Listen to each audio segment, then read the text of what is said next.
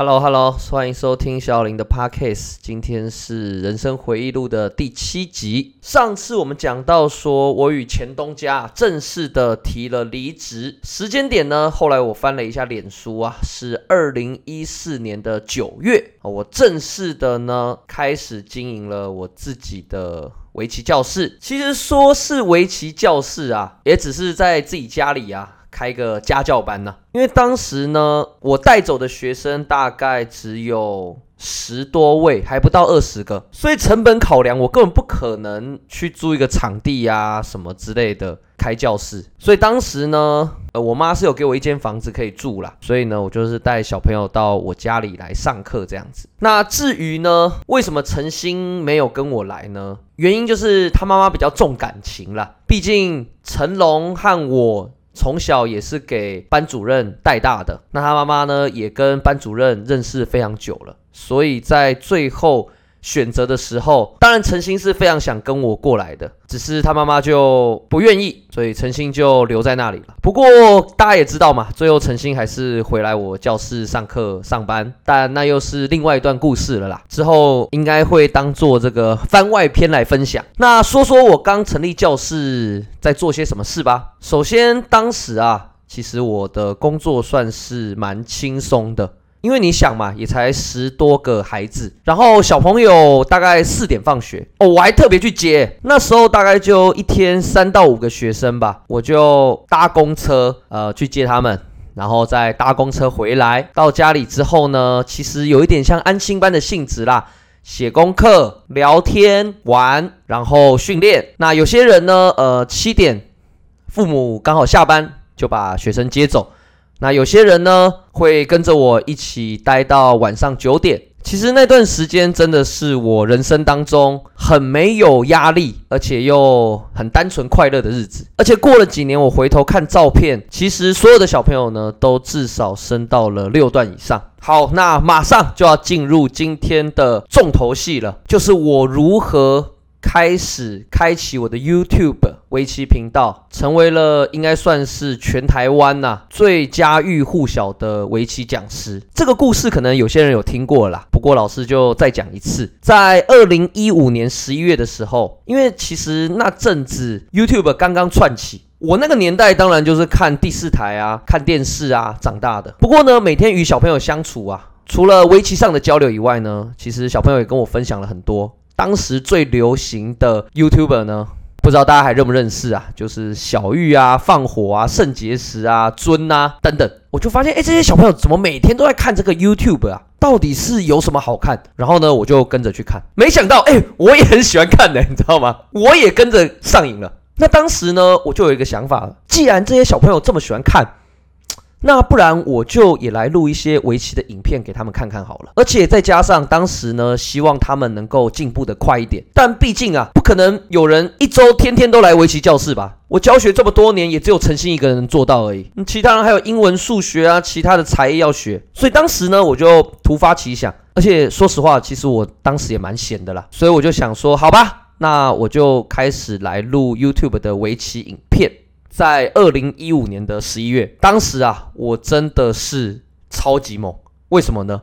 因为我是每天录一集影片，每天哦，注意哦，你们现在去看我的影片，多久更新一次？三天、五天，有时候一个礼拜、一个月都没更新。啊，没错，我现在比较怠惰了，再加上现在嗯比较忙一点，但当时我学生很少嘛，很闲，所以呢，我是每天录一集哦，大概三到五分钟的影片吧。录完之后呢，其实我也完全没有公布在网络上，我只是把这个影片呢丢到我们小小林围棋精英班的群组里面，当时群里大概。就二十来个人吧。当时的想法很简单啦，只是希望就算没有每天来上课的小朋友，哎，你在功课写完之余啊，看完小玉放火的影片之后，哎，可以看一下小小林老师讲解的影片，等于是或多或少啊接触一点。这个其实对提升棋艺呢也是有蛮大的帮助的。所以当时的点阅数，呃，我其实完全没有很在意，因为大概就是十个到十五个，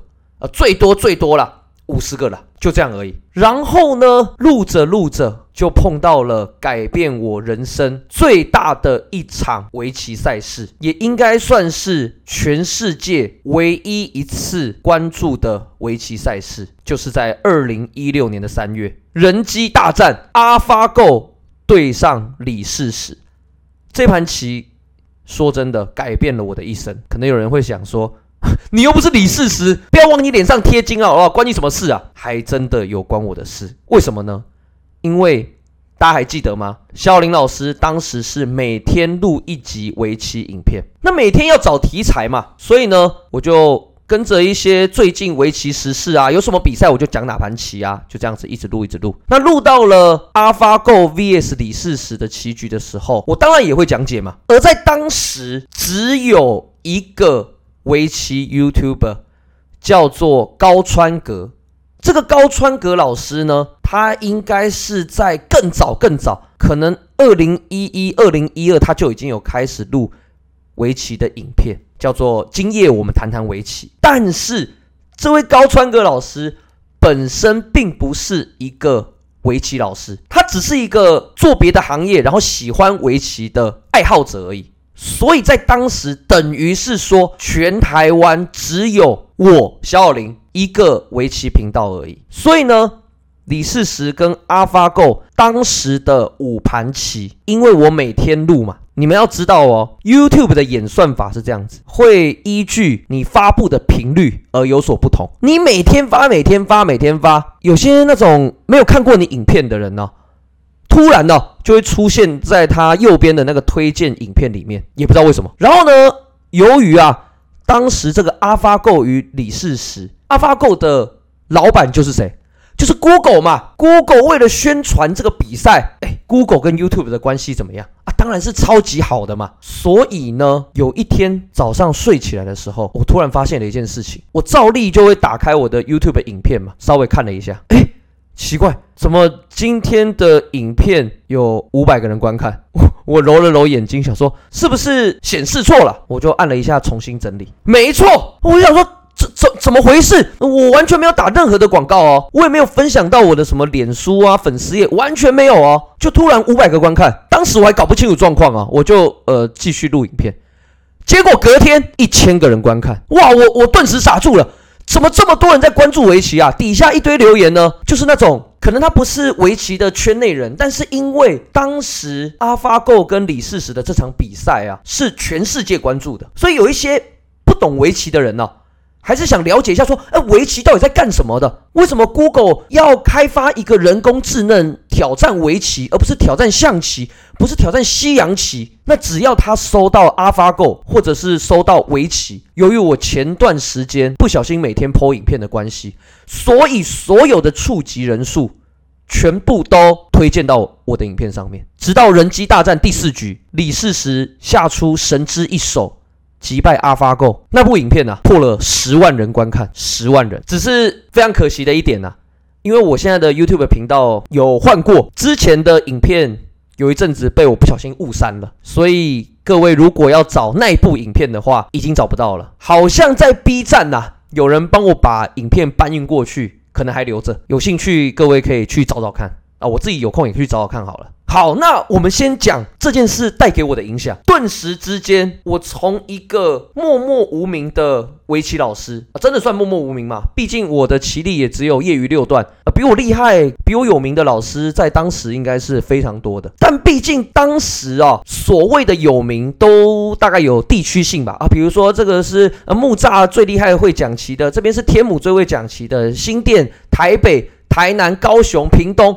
最会讲棋的老师，可是有了 YouTube 的出现，全台湾甚至全世界的人都认识到了肖小林老师，并且开始订阅我的频道，并且他们开始把我以前的影片一步一步的点阅观看，到今天我的每一部影片至少都破千人，连我第一支录的影片哦，说真的，那时候讲的真的很烂，也有好几千人观看。这件事呢发生之后，哇，我才意识到一点，哇，网络真的是一个非常恐怖的工具啊！如果你能好好利用它的话，所以呢，在这一刻我爆红之后，我开始思考这个 YouTube 频道。对我而言有什么意义？在这之前，我只是一个单纯希望给我自己的学生看的围棋影片，但后来发现，哎，好像受众可以再多一点呢。为什么一定要是我的学生才能看呢？不是我的学生。好像也是可以一起来学围棋嘛，所以有了这个想法之后呢，我的频道呢开始有了新的走向，叫做小小林围棋讲座。一周新闻就分享呢，不仅仅是棋的技术层面，而是跟广大的观众呢分享说，哎，最近有什么围棋比赛，谁跟谁正在进行挑战，他们之间哎有什么恩怨情仇。一集影片呢，大概十五分钟左右。那大概前十分钟啊，都在拉了一些有的没的，后面几分钟呢，才是讲解其内容的部分。这主要呢，就是让啊这个对围棋有点兴趣，但是又不是很会下的人。他也有机会能够接触到围棋。那现在的小林老师，二零二一年大家应该也知道了，我成为了应该是全台啊最有名的围棋老师。每次出去外面陪学生比赛，休息期间，好，不管是我的学生或者不是我的学生，有些家长呢就会打开 YouTube 呢给小朋友来收听。我的影片，或者是有时候我去比赛会场的时候，就家长会说：“哎哎，你你你是不是就那个小小林老师？”啊，我就说：“哎，对对对。”他说：“哦，我我儿子很喜欢看你的影片呢。”诸如此类等等，甚至呢，我有一个学生呢，之前去高雄比赛，一坐下来，对手就问他说：“哎，你是有跟小小林老师拍过影片？我有看过哦。”其实当时会录 YouTube 的影片，真的只是一个很单纯的。起源，如果啦，我只是为了要立刻增加知名度，或者立刻招到很多学生，或者立刻靠那个点击呢来赚取收益的话，各位算算看几年了？二零一五到现在六年了。如果是为了以上种种的目的呀，不可能可以做六年之久。而且我哪知道会有人机大战呢？会继续这么做下去？答案真的很简单。只有一个，就是我很热爱围棋，而且我很喜欢去分享我所知道的这一切。现在我是比较有一点使命感的啦，就觉得说，毕竟从当时的无名小卒啊，怎么录啊，怎么拍啊，随便啊，反正讲错也只有自己的学生看到。但现在不一样了，哇！现在呢，每录一部影片，压力非常的大，几千双、几万双眼睛啊，在盯着你。好了，今天讲的有点多了，总之呢。这一集的主题应该就是为什么会录 YouTube，以及如何做到全台第一吧。当然，未来也有可能被别人超越也说不定啦。不过一切就随缘了。好了，那今天就讲到这里吧。今天的内容算是这么多集以来啊最巅峰的吧。下一集就来讲我人生最最最黑暗的时期。好了，我是小林老师，感谢各位的收听，我们就下集再见，拜拜。